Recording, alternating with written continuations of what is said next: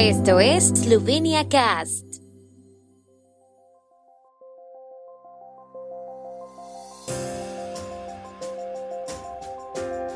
Noticias.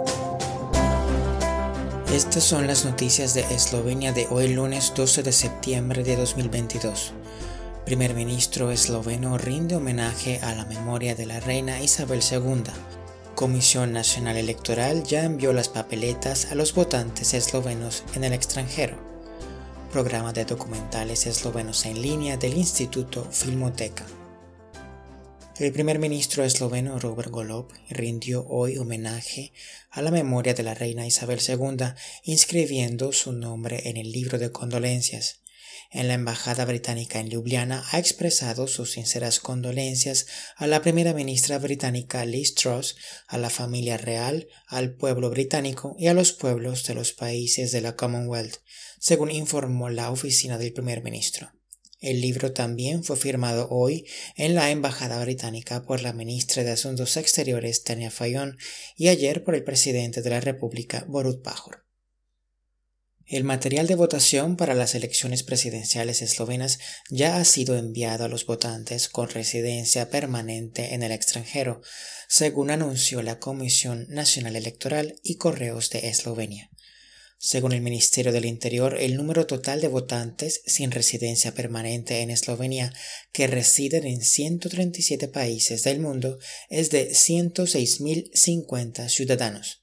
La Comisión quiere garantizar que tanto los expatriados con residencia permanente en el extranjero como los expatriados que tienen residencia permanente en Eslovenia pero que estarán en el extranjero en el momento de las elecciones y que han solicitado el voto desde el extranjero puedan votar en el mayor número posible.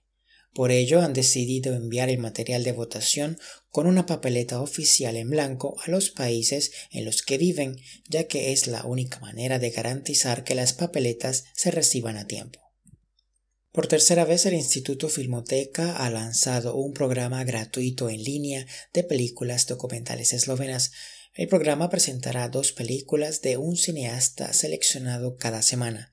Este mes se proyectarán películas de Tom Krishnar, Nadia Belushek y Vid Hanchek.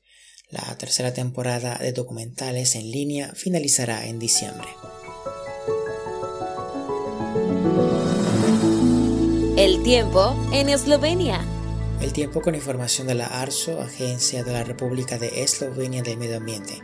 El martes estará bastante despejado, con nubosidad moderada ocasional en el oeste. Por la tarde soplarán vientos del suroeste en algunas partes del país. Las máximas diurnas oscilarán entre los 23 y los 28 grados centígrados.